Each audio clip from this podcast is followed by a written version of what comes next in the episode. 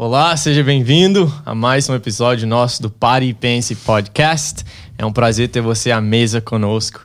E se você já foi abençoado pelo nosso canal, por alguma das nossas conversas, ah, deixa um like aqui já para o YouTube entender que isso é algo ah, que outras pessoas também devem consumir, devem ah, aprender sobre e que você seja abençoado através dessa conversa de hoje também. Vamos falar sobre um assunto importantíssimo, um assunto que não é muito comum ser, principalmente de uma com uma perspectiva bíblica, com uma perspectiva uhum. uh, cristã, né, que é sobre investimentos. Eu tenho certeza que vai abençoar a sua vida.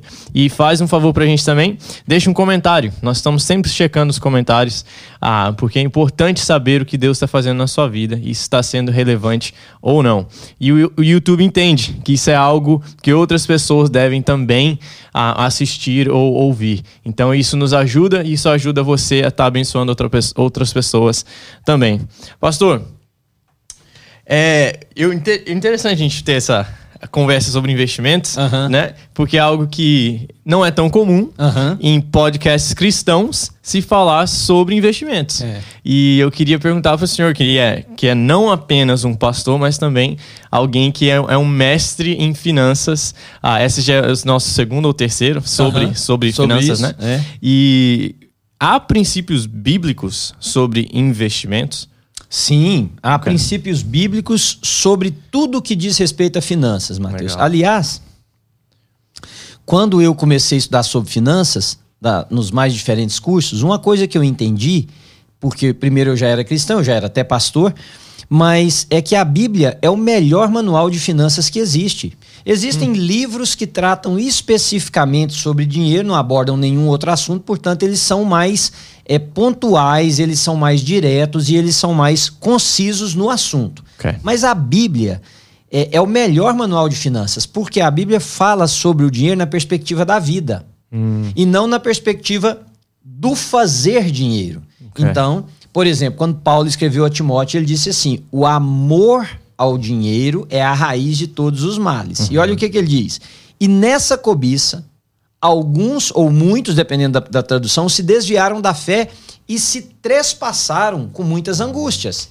Ou seja, esse amor demasiado ao dinheiro, o dinheiro como razão da existência, o dinheiro como meu propósito de vida, ele pode fazer com que as pessoas caiam em ciladas, e uhum. por aqui nós podemos já parar e dizer uma, é o dinheiro fácil, é a proposta indecente, é o ah, não, mas isso aqui vai me dar lucro. Uhum. E Paulo diz que por causa disso, muitas pessoas se, tras, é, se traspassam, é como se fosse ferir você próprio com muitas angústias, né?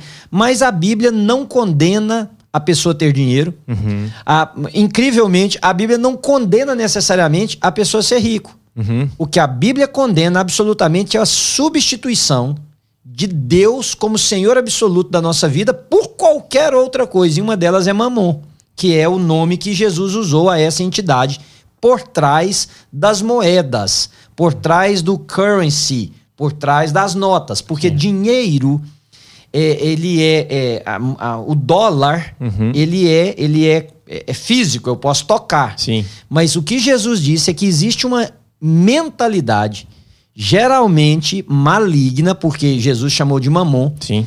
Que faz com que pessoas se tornem escravas daquilo que elas acham que é material, mas na verdade é muito espiritual. É. Então, se dinheiro é espiritual, a Bíblia trata sobre dinheiro. Jesus falou mais sobre dinheiro do que qualquer outro assunto, Sim. com exceção do reino dos céus, Mateus. É. Nas, se você pegar os evangelhos, Jesus tratou sobre essa questão do dinheiro e das suas implicações, não no sentido de como que você ganha, como que você faz, como você fica rico, mas do perigo disso, uhum. da sedução do dinheiro, do domínio do dinheiro. E aí o que, que aconteceu?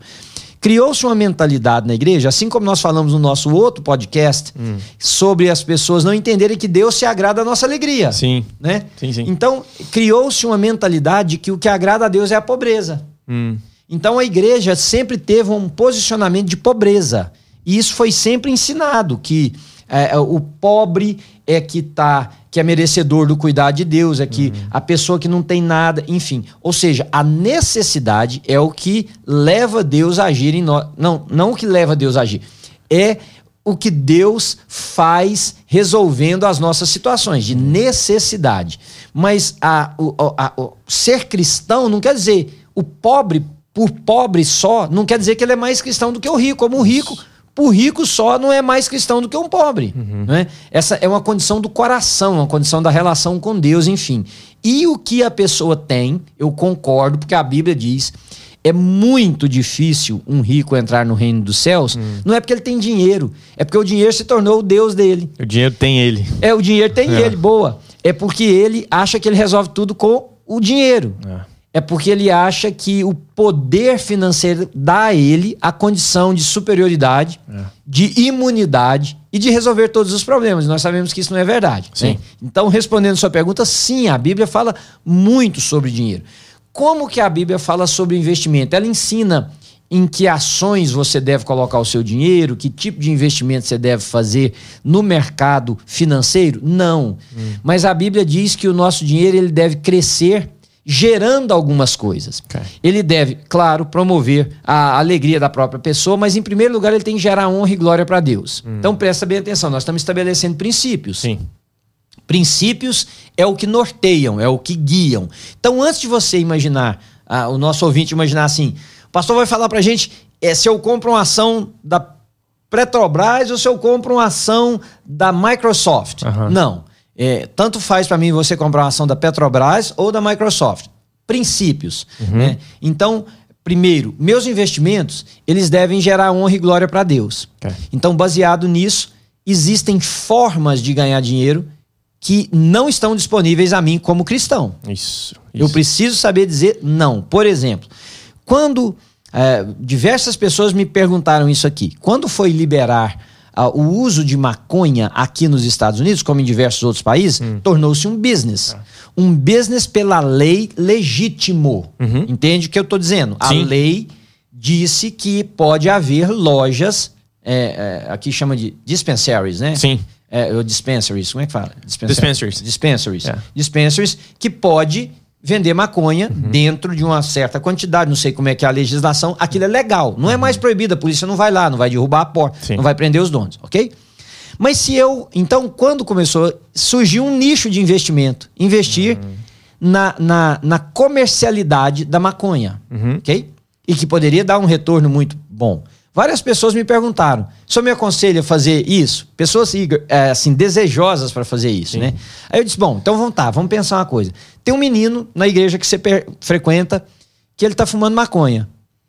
É, você me disse, eu disse para uma pessoa que você está tentando trabalhar com esse menino, lutar com esse menino. Uhum. Como é que a sua consciência é. te leva a fazer isso, sabendo que o seu dinheiro está ajudando a difundir e a divulgar algo que você está dizendo que esse menino deveria fazer. É, é uma contradição, né? Muito grande. É. Então, é, primeira coisa que as pessoas precisam entender: investimento é ético para o hum. cristão. É. Ponto. Investimento é moral para o cristão. E investimento para o cristão tem que trazer honra e glória para Deus. Qualquer forma que gera recurso financeiro que Deus não pode ser glorificado está errado. Né? Então veja, eu não estou falando ainda de como fazer, eu só estou falando de princípios. Né? Segundo, deve gerar o bem comunitário. Hum. O bem comunitário que eu digo é o seguinte: tem que gerar bem para mim e tem que gerar bem para outras pessoas. Porque esse egoísmo é o que faz com que não só ganhos, mas a própria organização social se torne maligna, Matheus. Uhum. Eu não posso, nem você e nem ninguém, como investidor, pensar o que importa é o meu. Sim. Importa é eu ter. Porque isso é o que está gerando cada vez mais pobrezas. Uhum. O, os governos, as prefeituras, o governo, seja ele a nível nacional, internacional, local, municipal, ele está operando com essa mentalidade. Uhum. Por isso que os políticos roubam. É. Porque não basta ter um grande salário. É preciso tirar mais. E tirar de quem? De quem poderia estar sendo beneficiado. Hum. Então, o meu bem em detrimento do sofrimento do outro. É. Isso é antibíblico, isso é anticristão. Ah, mas eu não sou político, eu não vou. Não, mas a gente pode fazer investimentos que visem o nosso bem uhum. sem pensar no sofrimento dos outros. Eu vou te dar um exemplo. Hum. As pirâmides, por exemplo, que surgiram por aí. É, né? É. O pessoal que Ó, preciso só fechar um negócio aqui que abriu aqui automaticamente. Tô falando aqui o negócio abriu. que abriu aqui, aqui. No, nos Estados Unidos a gente chama de pyramid schemes, né? Isso, uhum. isso. Esses schemes aí para ganhar dinheiro fácil. Uhum. Ora, uma pirâmide, ela tem uma construção que é assim, ela é mais larga embaixo e ela é Sim. é mais fina no topo, correto? Sim. Ou seja, só pela análise da, da dos parâmetros aí de, de geometria, uhum. a base é muito menor do que o pico, do que o, a, o topo. Significa que, enquanto um grande número uhum. vive aqui no normal, só uma elite ou um número pequeno chega no topo. Uhum. Ok? Então já não é uma coisa igualitária. Yeah. É. é uma coisa que vai favorecer. Segundo, pensa na construção de uma pirâmide desde o início, Mateus. Ela, começa a colocar as pedras embaixo, ok? Certo. Vai afinando, à medida que a construção vai subindo, ela, ela, ela vai assim, num um cone shape, né? Sim. né? Aliás, o shape já é pirâmide, é Sim. é porque é daquele jeito. Mas imagina que quando chega aqui nessa altura, ela é, para de se colocar pedras. Uhum. Ela parou ali. É. Então, a pirâmide tem uma proposta de que para que alguém suba, tem que ir acrescentando gente, mas tem um limite. Uma hora isso vai parar. Uhum vai parar, não tem mais como colocar. É. Então, toda pessoa, todo cristão que ganhou dinheiro com um esquema de pirâmide, ele deveria se envergonhar. Sim. Porque ele ganhou o dinheiro dele à custa da perda de alguém. Ele sabia, é. ele apostou no tempo. Vamos supor que ele seja muito ético, hum. muito ético. O que a maioria não é quando entra nesses tipos de de esquema. Okay. Mas vamos supor que tenha um que é muito ético, ele fala assim: não, eu vou trazer meu amigo, porque vai dar tempo. Vai dar tempo dele ainda tirar o dele. Ok, se é muito ético, você pensou assim: eu vou salvar meu amigo, mas no fundo, no fundo, você já sabe que tem um tempo, que tem um momento que não vai dar mais. Tanto que você pensou: eu vou correr para poder dar tempo de eu trazer, do meu amigo não perder. É. Entendeu? E se deu tempo pro seu amigo, não vai dar tempo para outro. Ah, é claro, alguém vai ficar de fora. Mas, é, né? Então, tem que trazer honra e glória para Deus. É. Tem que ser praticado de forma pensando comunitariamente, Mateus. Porque quando o povo de Deus foi para Babilônia, uhum. é muito interessante o que Deus disse para o profeta lá. Deus deu uma direção comunitária. Ele disse para o profeta: fala para o povo meu que está aí, para eles crescerem. É para eles se multiplicarem, para eles construírem casa, para eles plantarem vinhedos, para eles consumirem dos seus frutos. É. Porque no bem da cidade, uhum. não diz no seu bem. Isso. No bem da cidade está o seu bem, é o contrário. É. Não é no meu bem a cidade que se vire. É. No bem da cidade está o meu bem. Então a gente tem que pensar em ganhar dinheiro de modo que promova prosperidade comunitária. Uhum. Né? Eu, eu tenho amigos dos quais eu me orgulho muito, que tem um senso muito ético com relação a isso. Para eu ganhar, por exemplo, é, meus funcionários também têm que ganhar. Legal. Uma divisão igualitária de, de, de, de dividendos ou de bonificação. Isso. Entende? Sim. É, quando o cristão pensa o que importa sou eu ficar rico, mas você que trabalha para mim está cada vez mais pobre, tem algo errado. Isso, isso, não é um pensamento cristão, né? Eu, o senhor estava falando, estava pensando nas tentações de Satanás com Jesus. Uhum. Eram todas sobre ele. Sim. Né? Sim. Transforme essas pedras em pães. Para quem? Para ele. É isso. Né? É. Tudo isso te darei. Para quem? Para ele. Isso. E Jesus o tempo todo estava pensando em quem? Em nós. Isso, porque salva você, salva quem? Só ele. É. Ao invés de salvar nos. Sim. Ou salvar a nós depois, né? Então, é, sem fundamentos corretos, a pessoa vai ganhar dinheiro. É. Ela vai fazer dinheiro em investimento, mas isso pode corromper a alma dela, pode afastá-la de Deus, e eu já vi isso centenas de vezes, Mateus, pessoas que ganharam e que isso serviu como uma pedra de tropeço, como um buraco para a vida daquela pessoa. Né? Então, estou falando dos princípios, né? honra e glória para Deus, a coisa comunitária, o, o, desenvolvimento de outras pessoas. E o terceiro, que não é necessariamente nessa ordem de importância, hum. mas tem gente que ganha dinheiro em detrimento da sua família, hum. não é? A pessoa, para ganhar dinheiro, ela abandona relação com filhos, ela abandona relação conjugal, ela, ela, ela entra nesse processo de ganhar dinheiro que se torna uma roda viva tão forte que ela não percebe que ela não tem mais tempo para existir como ser humano, como hum. ser social, como pai, como mãe, como amigo, Sim. com tempo para si. Né? Então eu considero, sempre que eu vou falar sobre investimento, eu, eu faço perguntas para pessoas. Eu falo. Hum Quais são seus valores de vida? Porque eu estou mais preocupado como um consultor financeiro de ajudar alguém ter uma vida correta com Deus do que necessariamente uma conta bancária alta. Que essa é a pergunta crucial. Para que que você quer ganhar mais dinheiro? É. Pra quê? Qual que é? Faz uma análise, um raio-x, né? Uhum, uhum. Do seu coração, qual é a motivação do seu dinheiro? É. Né? Pra você ganhar mais, pra que, que você quer investir? Você é. sempre quer investir para ganhar mais. Ok, por que, que você quer ganhar mais dinheiro? Porque né? tem gente que, por exemplo, ganha mais, uhum. mas ele não necessariamente doa mais. Sim. Sim. Entende? John Wells tinha uma frase na área de finanças, pra você ver hum. quantos séculos atrás. John Wells dizia o seguinte: é, ganhe tudo que você puder, né? Uhum. É, é, make all you can, save all you can, give all you can. Uhum. Né? Faça tudo, ganhe tudo que você, o tanto que você puder. Uhum. Economize o tanto que você puder, mas doe o tanto que você puder. É. Na verdade, a frase dele é: ganhe o máximo que você puder, economize o máximo que você puder, doe o máximo que você puder. Então tem gente que já me procuraram para dizer, pastor, eu quero melhorar hum. financeiramente para eu poder ter mais para doar. Aí a minha pergunta é o seguinte: você usou uma formação verbal aí na construção da sua frase é eu quero ter mais para que eu doe mais. Isso implica que no momento você doa de acordo com a sua condição. Hum. É verdade? Muitas vezes a pessoa diz não. É. Então eu falo a Bíblia. Quem não é fiel no pouco, não será fiel no muito. Mateus, não adianta a pessoa imaginar. Não, é porque aí eu tendo muito, vai me sobrar e eu não terei a dificuldade que eu tenho agora que eu lido com pouco para uhum. doar. Não, é proporcional. É. é. proporcional. Quando uma vez uma pessoa me disse assim: eu dou é, um carro por ano na igreja que eu sou membro. Okay. Falei, como assim? Me explica. Ele falou, porque se somar o que eu dou de oferta, de dízimo, todo ano eu, eu dou o equivalente a um carro. Uhum. Falei, tá, e daí? Não, isso está sendo muito. Falei, olha, tem uma forma de resolver esse problema muito simples. Uhum. Deixe de ganhar muito. Ganhe mesmo. Porque aí você vai doar o referente a uma bicicleta. É.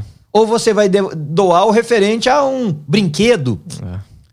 Entende? Sim. Então, é, é, é ganhar mais hum. necessariamente para acumular mais, a Bíblia também responde isso. Hum. Um homem disse assim: Minha alma, você tem storage, tem em celeiro, perdão, muito. Você é. tem aí suficiente para anos. É. Né? Come, bebe, vive regaladamente. Uhum. Vamos pôr isso na nossa língua. Eu tenho na conta bancária muito dinheiro e digo para minha alma: minha alma, você tem dinheiro para viver uma vida e meia, duas vidas. Então vamos aproveitar. Aí Deus diz assim: louco, essa noite vão te pedir a alma. Uhum. Isso aí vai ficar para quem? Então, Mateus, a Bíblia fala sobre finança demais. Nós é que não queremos prestar atenção. É. Por quê? Porque os conceitos financeiros da Bíblia não andam de acordo com essa proposta egocêntrica, egoísta, desonesta que a sociedade se organiza. Sim. E o cristão precisa se posicionar e dizer: bom, eu vou ser um usuário do meu dinheiro Isso. ou você é uma pessoa possuída pelo meu dinheiro. É. Eu terei como Deus o meu Senhor e a orientação dele será a forma com que eu vou ganhar, economizar e investir, uhum. ou eu vou usar a mentalidade do mundo. Então, se esses princípios não estiverem no lugar, não adianta. Então vamos lá. Primeira coisa, a pessoa para investir precisa ganhar. Sim. Todo mundo precisa ter uma renda. Essa renda pode ser o fruto do trabalho no sentido do pagamento mensal, pode ser um profissional liberal que tenha um negócio, pode ser um prestador de serviços, de serviços freelancer, uhum. que faz um trabalho aqui ou lá, enfim, é o nosso ganho, né? Nós já falamos sobre isso no outro podcast nosso. Esse ganho, ele tem que se traduzir em economia. Okay. Ou seja, você não pode gastar mais do que o que você ganha. Uhum. Você precisa ganhar mais do que o que você gasta. Ah, mas eu já ganho pouco, então ajusta os seus gastos. Isso. Né? Aumenta o seu ganho, se possível for, ou ajusta os seus gastos. Ponto. Terceiro, a gente precisa sair de dívidas. Uhum. Porque a Bíblia diz que quem deve é escravo do devedor. Sim. Escravo de para quem você deve. Olha o que a palavra que a Bíblia diz. Escravo, você não é dono do seu dinheiro, você trabalha para me pagar. Então eu sou o seu senhor. Uhum. Eu sou o seu, o seu mestre. Eu sou o seu master. Yeah. Você vai trabalhar para me pagar. Tem como viver sem dívida? Tem. É um processo um pouco mais lento, é um processo que exige muito muita dedicação, uhum. uma dose de sacrifício, mas é possível. Eu disse, repito, não exponho a minha vida. Eu vivi sem dívida a vida inteira, Mateus. Legal. E eu não estou dizendo agora. Uhum. É desde que eu era jovem. Eu aprendi isso muito cedo. Finança fez parte do meu crescimento. Eu fui aprendendo na pobreza que nós vivíamos a lidar com dinheiro. Uhum. Então eu nunca tive dívida. Eu nunca comprei nada para dever.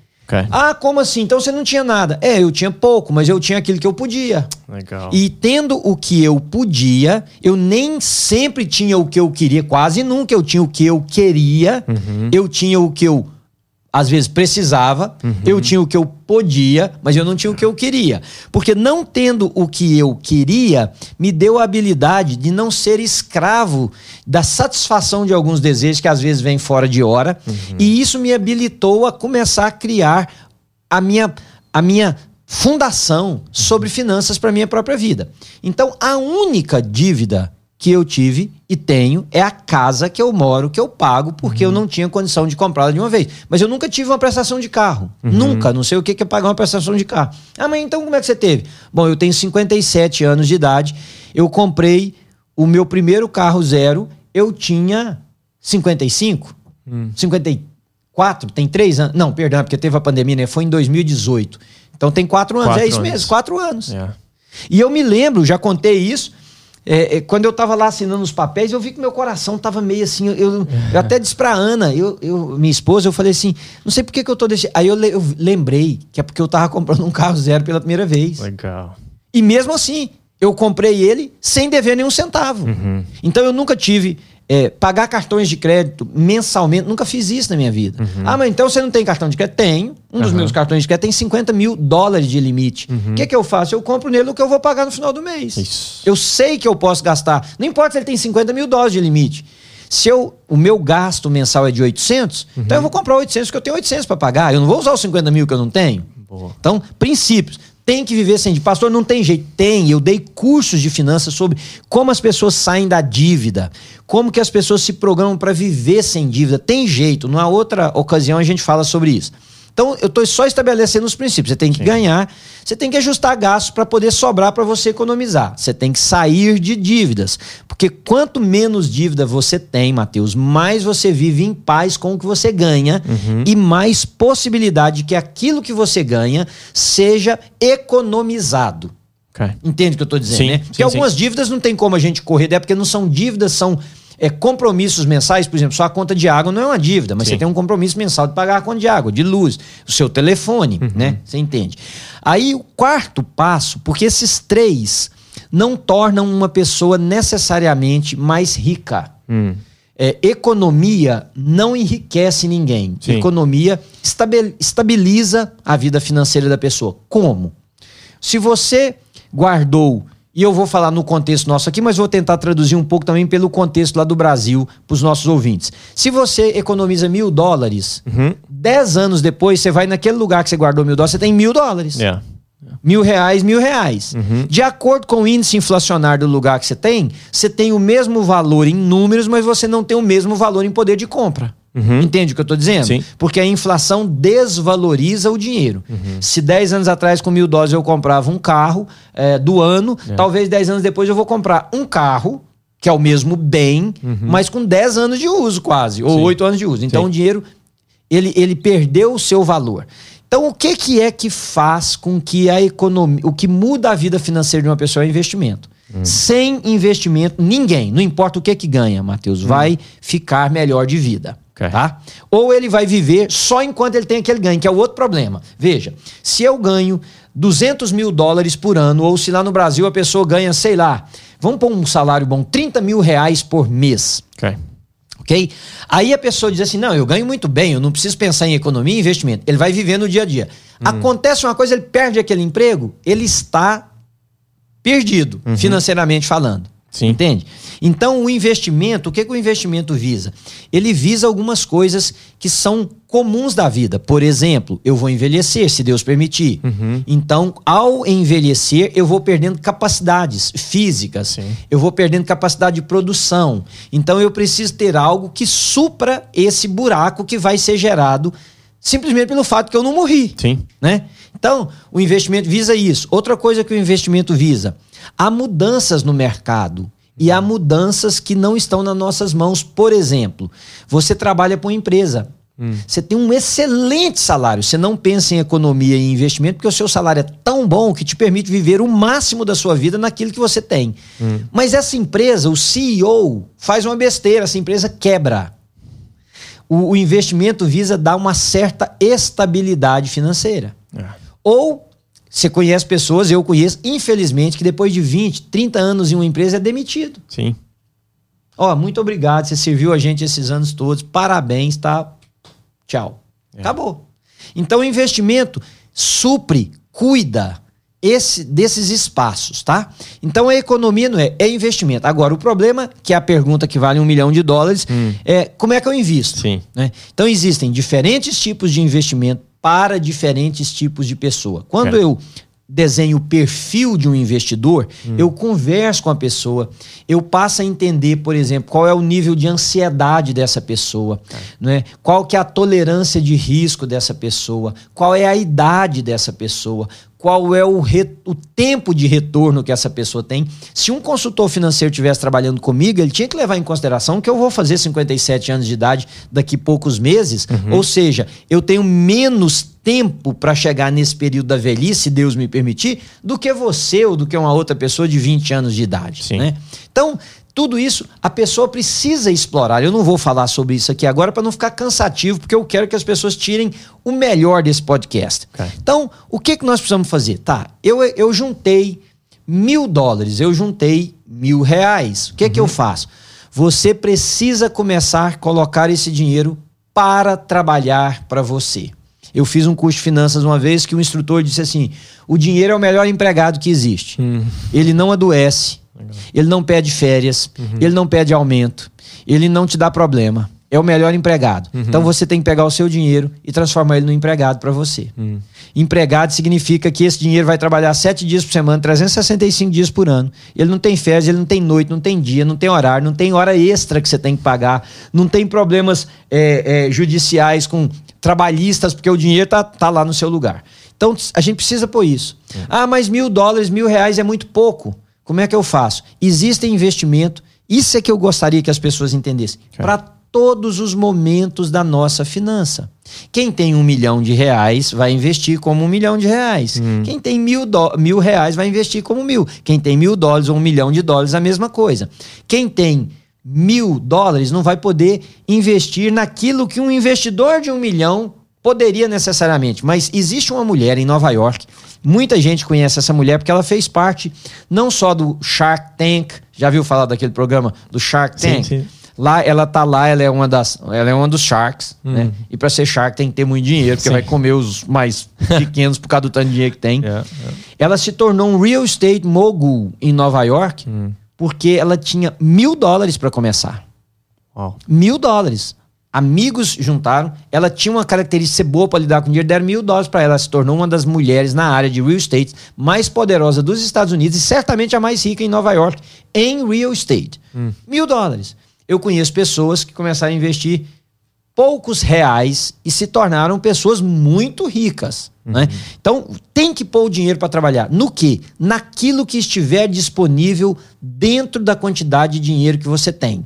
Hum. E aí a pessoa vai precisar de um orientador, de um mentor, porque talvez ele não saiba. Eu vou dar algumas sugestões okay. para pessoa para só entender. Por exemplo, pouco dinheiro, muito seguro. Se diz certificados de depósito. Existe aqui, existe no Brasil. Né? Existem agora contas, eu vou dizer assim, porque eu tento abranger tanto a realidade daqui quanto a do Brasil. Uhum. Contas remuneradas. Tem diferentes nomes. Mas, por exemplo, no Brasil, e eu não, não vou fazer propaganda aqui de ninguém, tem investidoras. Uhum.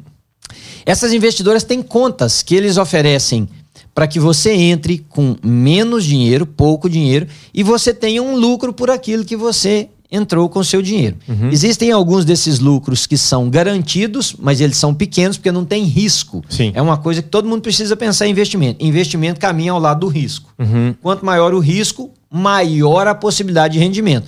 Quanto mais segurança, menos é. possibilidade de rendimento. Por exemplo, você vai emprestar um dinheiro e ter todas as garantias de que seu dinheiro será devolvido no final. Uhum. A pessoa vai te dizer, ó, te pago só 1% de juro. Não, mas é muito pouco. É. mas você não está arriscando nada. É.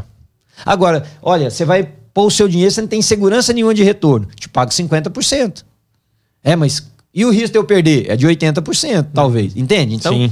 Tem. Então tem certificado de depósito. Tem contas poupança. Conta poupança não dá nada, mas eu estou dizendo daquilo que dá um pouquinho, pelo menos, para a pessoa poder crescer uhum. e partir para investimentos mais substanciais que podem dar mais lucro, né? Então, okay. vamos pensar em coisas, certificados de depósito. Aqui nós temos o que é chamado de bonds, hum. que são coisas que você compra que pertencem ao governo federal. No Brasil também, eu acho que chama títulos de capitalização do governo federal, alguma coisa assim. Okay. São investimentos que você faz no governo. Então uhum. ele é muito mais garantido, vai te dar menos rendimento, mas vai te dar um rendimento mais seguro. E você pode entrar com pouquinha coisa.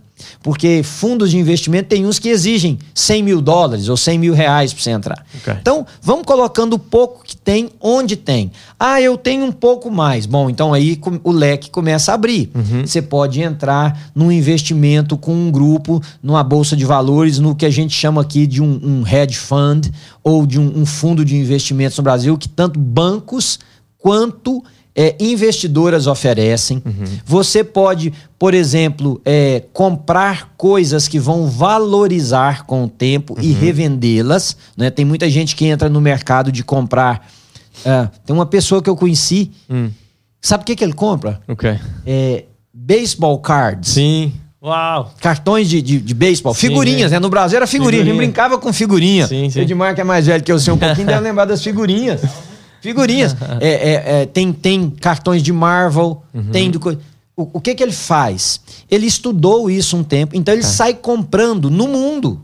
Hum. Aqui nos Estados Unidos ele compra, é, vai em feiras e compra, ou é, vai num, num, num, yard sale. Uhum. Vê, com, e às vezes um cartão daquele, Matheus, que você pagou 50 centavos de, de um dólar, chega a valer 10 mil dólares, Uau. 15 mil dólares. Então tem gente que investe em produtos que ele saiba. Eu conheço pessoas que compram bolsas. Okay. Entende de falsa e de verdadeira. Uhum. Então compra, por exemplo, bolsas que são consideradas vintages. Uhum é, uma Chanel Vintage, por exemplo, uhum. que é uma bolsa bem antiga, mas que tem um valor. E aí alguém está vendendo por mil. Ele sabe que aquela bolsa pode valer 5, 6, 7, 10. Ele compra, segura por um tempo.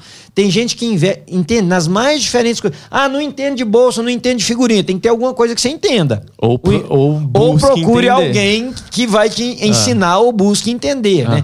Tem gente que coleciona ou que compra para investir discos de vinil. Hum. Porque não, não, se produz mais e alguns eles têm certeza que vão se tornar muito, muito, Sim. muito procurados. Enfim, né, com maior dinheiro você vai aumentando. Comprar carro não é. é. investimento, carro é luxo. Sim. Carro é gasto, carro é liability. Você tem que trocar pneu, você tem que trocar pastilhas, você tem que trocar, você tem que cuidar do motor. Uhum. E, ele, e ele cai. Agora, tem gente que compra um carro que é vintage. Hum. O carro, depois de uma certa idade, ele deixa de ser liability e ele passa a ser investimento. Sim. Então tem pessoas que compram, por exemplo, um, um, um Mustang 69. Hum. Um Mustang 69 ele não tem mais o valor de, de, de, de preço, de sticker, de, de, de, de etiqueta. Uhum. Ele é um valor do colecionador, ele é um valor de quem quer, ele é um valor de quem quer viver aquela experiência de dirigir talvez o carro americano, entre os, né, que mais Mas... fez sucesso é. no mundo e que é mais desejado. É. Então, quanto vale um Mustang 69? Depende. Para você, ele pode valer 150 mil dólares, que você quer ter um. Uhum. Então, eu comprei um por 40, eu vou te vender ele para você que quer os 150, entende? É. Então, as pessoas precisam começar a pensar em formas assim. Você pode investir em um negócio, uhum. né? investir em um negócio. As pessoas. Eu cresci numa era em que a sociedade era muito mal vista. Uhum. As pessoas sempre pensavam em sociedade em termos de levar o tombo. Não, hoje existem processos jurídicos que asseguram cotas de participação, a estabilidade do negócio. Não pode ser coisa feita boca a boca. Sim. Mas às vezes você tem é, um, um, pequeno dinheiro e o outro tem um pequeno dinheiro e um know-how e um sonho. Um... Não é assim que as startups começam? Sim. Startups começam com alguém que tem uma ideia, é. mas ninguém tem dinheiro naquilo.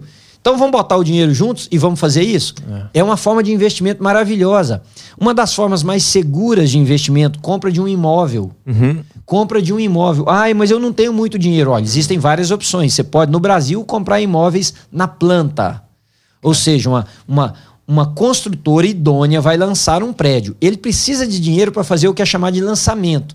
Então, eles des dão desconto nas primeiras unidades para que eles possam capitalizar para fazer o lançamento. Uhum. Porque o que as pessoas não entendem é que um empreendimento imobiliário, por isso que os, as imobiliárias ficam, os, as construtoras ficam muito ricas, porque elas constroem com seu dinheiro e você ainda paga juros para elas. yeah.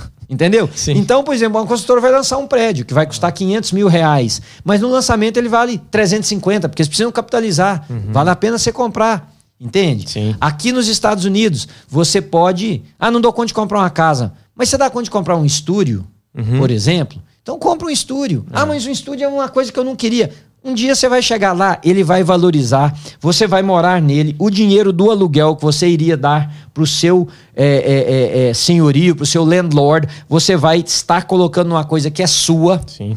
Lembrando que para investimento o tempo é o nosso maior aliado. Isso. Então, quanto mais tempo você. Você mesmo que Sim. comprou a sua casa, é. você está pagando a sua casa no valor de um aluguel que você pagaria para mim, ou para o Edmar, ou para alguém, Sim. ok? Sim. Então, uma porcentagem você está quitando a sua dívida, que lá na frente vai ser aquilo que a gente chama de equity. É. Vai ser aquilo que você tem de lucro. É. Né? Mesmo se a sua casa nunca valorizar, Matheus, você teve de lucro. Alguém diz assim: não, você simplesmente o que você ia pagar para um, um landlord, você economizou. Não, você abateu juros que você Sim. pagaria se você não tivesse mandando aquele dinheiro. É. Então você teve lucro. Então comprar um imóvel é um investimento maravilhoso que a pessoa pode fazer. Né? Cuidado com os investimentos que oferecem rendimento astronômico uhum. Pra, num tempo muito curto. Não existe tal coisa. É. Se existir, é porque é um catch uhum. e você pode ser a próxima isca que eles vão usar. Isso. Né? Então, assim, de forma mais generalizada, é isso que, que eu falo sobre investimentos.